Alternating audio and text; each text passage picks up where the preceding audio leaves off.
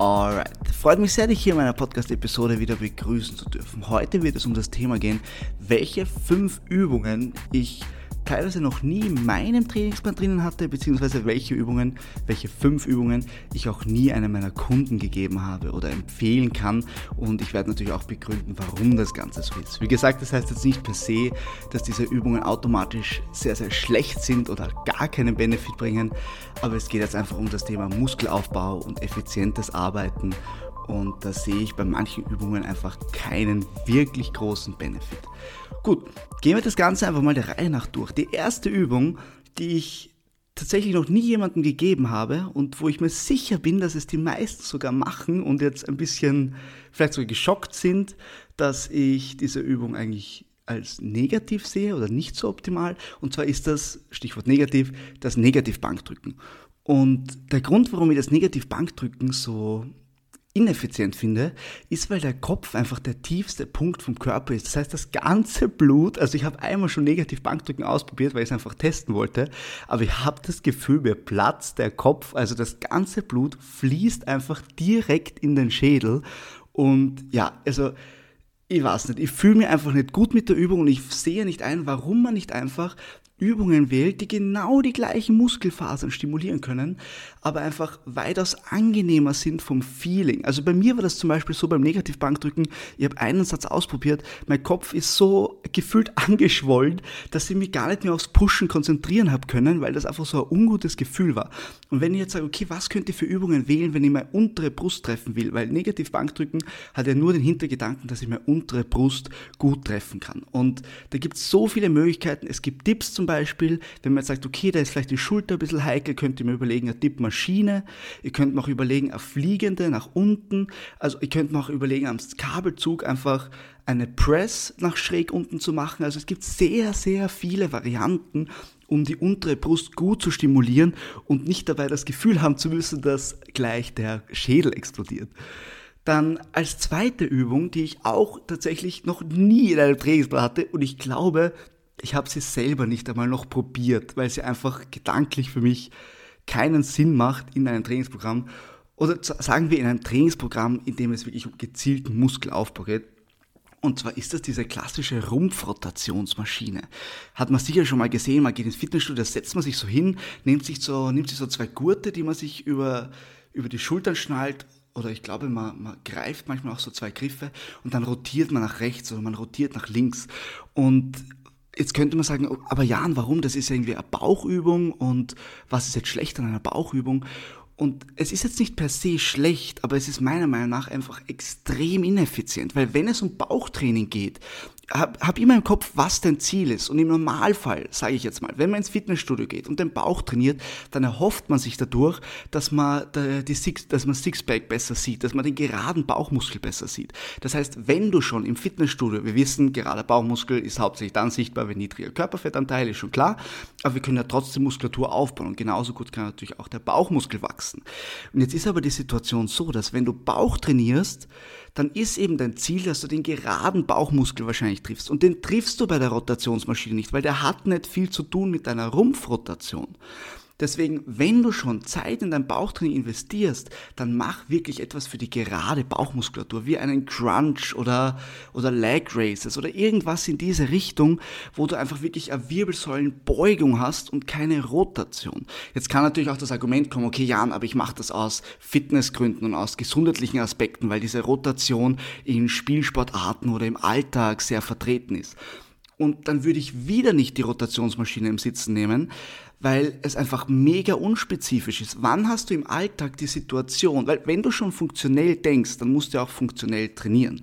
Und wann hast du im Alltag die Situation, dass du sitzend unter schwerer Last rotieren musst, das kommt kaum vor. Das heißt, wenn du es wirklich aus funktioneller Sicht trainieren möchtest, dann mach es auch funktionell. Mach es zum Beispiel im Stehen oder in anderen Ausgangspositionen, wo du es verwenden könntest. Aber lass es weg im Sitzen. Es ist definitiv schade um die Zeit, die du dort verbringst. Da könntest du weitaus effizientere Übungen machen. Alright. Übung Nummer drei von fünf. Auch eine Übung, ähm, die wahrscheinlich etwas unkonventionell ist, also dass man jetzt dagegen spricht, weil sie, glaube ich, relativ gut vertreten ist teilweise und man sieht sie auch immer wieder im Gym. Und zwar ist es das klassische Nackenziehen. Ähm, ich weiß jetzt nicht, wie ich das genau beschreibe in meinem Podcast, weil man jetzt natürlich kein Bild da hat, aber man kann sich es einfach so vorstellen, ähm, man hat die Stange vor sich, man greift sie mit beiden Händen und zieht sie dann einfach hoch Richtung Kinn und lässt sie dann halt wieder runter. Meistens macht man das mit dieser geschwungenen Stange, mit dieser SZ-Stange. Und jetzt ist die Frage, okay, warum habe ich ein Problem, unter Anführungszeichen, mit Nackenziehen? Die Situation ist einfach die, man muss sich wieder denken, ist es eine effiziente Übung. Und bei Effizienz spricht für mich auf jeden Fall auch äh, Verletzungsanfälligkeit. Das, das spielt da immens rein für mich. Wenn ihr zwei Übungen habt, wo ihr den gleichen Output kriegen kann und eine Übung ist verletzungsanfälliger als die andere, dann ist für mich klar, dass ich die Übung wählen würde, die nicht so verletzungsanfällig ist. Weil das ist ja die, die ich langfristig ausführen kann, wo ich langfristig Progress mache und wo ich langfristig Muskeln aufbauen werde. Und das Problem beim Nackenziehen ist einfach, wenn man diese fixe Stange hat und man zieht es hoch, kommt man in eine extrem extreme Innenrotation in der Schulter und das fühlt sich meistens ziemlich endgradig an. Das muss nicht zu Problemen führen, aber es gibt viele Personen, wo das einfach langfristig unangenehm ist. Und dann stellt sich einfach die Frage, mit Nackenziehen ist mein Zielmuskel die seitliche Schulter. Ja, also ich möchte die seitliche Schulter trainieren. Und jetzt stellt sich die Frage, warum macht man nicht einfach Seitheben? Warum nimmt man nicht einfach eine Übung, die sich natürlich anfühlt, die sich gut anfühlt, wo ich keine komischen Rotationsstellungen in der Schulter habe und wo ich einfach sehr, sehr wahrscheinlich verletzungsfrei bleiben kann.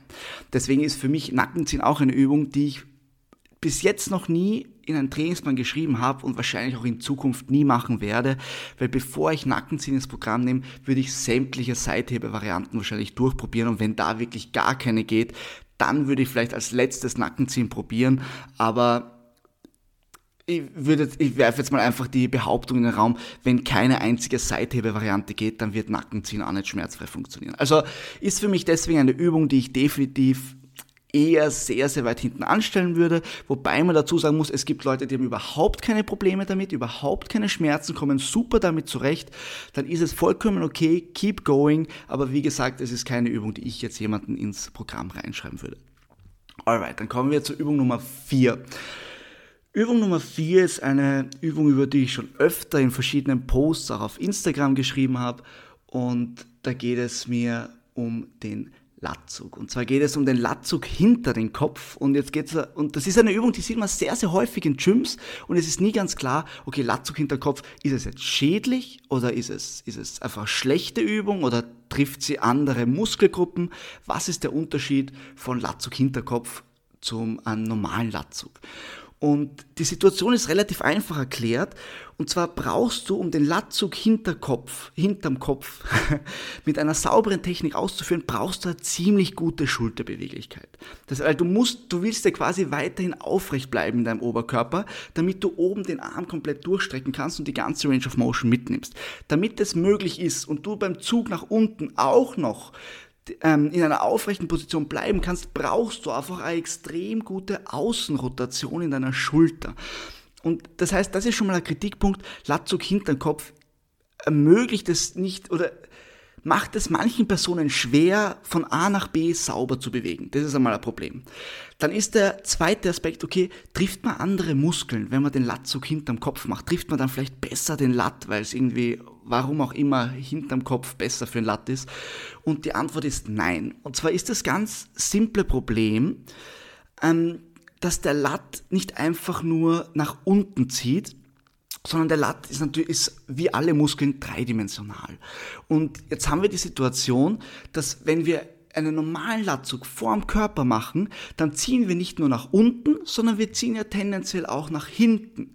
Das ist jetzt, wie gesagt, über den Podcast wahrscheinlich ein bisschen komplex, sich das vorzustellen, aber man muss sich einfach denken, Dadurch, dass die Arme ein bisschen vorm Körper sind, gibst du deinem Latt, deiner Rückenmuskulatur ein bisschen mehr Länge und in einer gedehnten Position kann ein Muskel einfach ein bisschen besser arbeiten.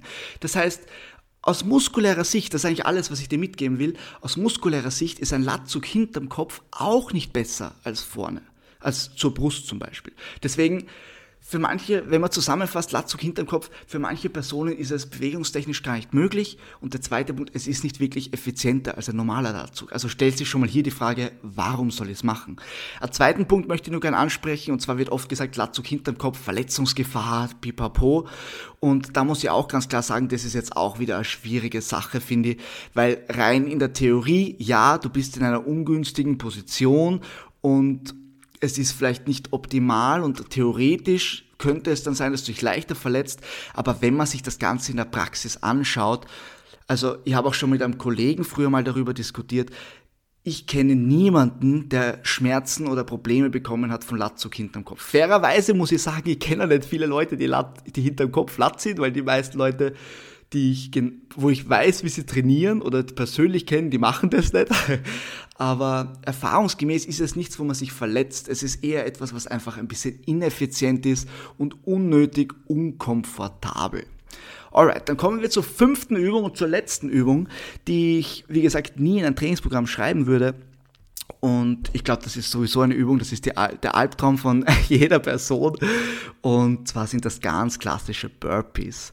Also Burpees haben ja vor allem in dieser High-Intensity-Zeit und so extrem, sind extrem gehypt worden, als wäre es eine Ganzkörperübung und ähm, dass es halt so super ist, weil man so viele Muskeln auf einmal abdeckt und so weiter. Und gleich vorweg, äh, falls in diesem Podcast jetzt irgendwelche Crossfitter zuhören, wenn du Crossfit machst, machen Burpees absolut Sinn. Da spreche ich überhaupt nicht dagegen, weil Burpees sind Bestandteil von dieser Sportart und du musst gut performen können bei Burpees. Keine Frage.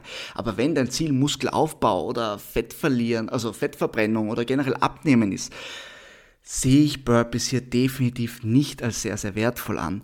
Weil wenn ich mir jetzt anschaue, was hat mein Training für Aufgabe? Mein Training hat immer die Aufgabe, meine Muskulatur zu stimulieren, wenn es um Abnehmen oder Muskelaufbau geht. Und Burpees haben einfach das Problem, dass sie jetzt weder deinen also weder deine Beinmuskulatur voll ausreizen, noch irgendwie deine Stützmuskulatur. Okay, Liegestütz könnte anstrengend sein, aber das, was am meisten ausgereizt wird bei Burpees, ist einfach dein Herz-Kreislauf-System. Es ist einfach extrem mühsam, Burpees zu machen. Und es ist selten so, dass wenn jetzt jemand Burpees macht und er kann nicht mehr und er sagt, hey Jan, boah, ich bin voll am Ende und wir nehmen jetzt einfach eine Extremsituation her und wir sagen, okay, es, äh, steht jetzt ein Typ mit der Waffe neben ihm und sagt ihm, hey, du musst noch ein Burpee machen, sonst schaut's kritisch aus, dann wird die Person noch ein Burpee schaffen. Und dieses Spielchen kann man extrem lange spielen, weil der limitierende Faktor einfach meistens oder fast immer bei Burpees nicht die Muskulatur ist, sondern das Herz-Kreislauf-System. Und das wollen wir eigentlich nicht haben, wenn wir Muskeln aufbauen oder abnehmen wollen, weil dann trainieren wir ja quasi unser Herz-Kreislauf-System und nicht unsere Muskulatur. Das heißt, wir trainieren an unserem Ziel vorbei und haben aber eine Übung, die extrem viel mentale Ressourcen erfordert, weil ich weiß nicht, 30, 40, 50 Burpees machen, Crossfitter machen wahrscheinlich weitaus mehr, äh, killt mich komplett. Und wenn ich das mache, also da bin ich mental am Ende, da habe ich keinen Bock mehr noch weiter hart zu trainieren und das ist einfach ein Problem. Deswegen würde ich mich ganz klar dagegen entscheiden und Burpees nicht in ein normales Programm reinnehmen. Das heißt, noch einmal kurz zusammengefasst, die fünf Übungen, die ich in kein einziges Trainingsprogramm bis jetzt reingeschrieben habe und wahrscheinlich in Zukunft auch nie reinschreiben werde. Übung Nummer eins war negatives Bankdrücken. Übung Nummer zwei, die Rumpfrotationsmaschine, wo man so sitzend drinnen sitzt. Übung Nummer drei, Nacken ziehen. Übung Nummer vier, der Latzug hinter den Kopf. Und die letzte Übung, Nummer fünf, sind die Burpees. Alright, wenn du Fragen zu dem Ganzen hast, freue ich mich natürlich sehr, wenn du mir schreibst. Ansonsten hoffe ich, dir hat diese Episode gefallen. Und ja, wie immer freue ich mich, wenn du beim nächsten Mal wieder dabei bist. Ansonsten noch einen schönen, schönen Tag, ganz viel Erfolg und bis bald.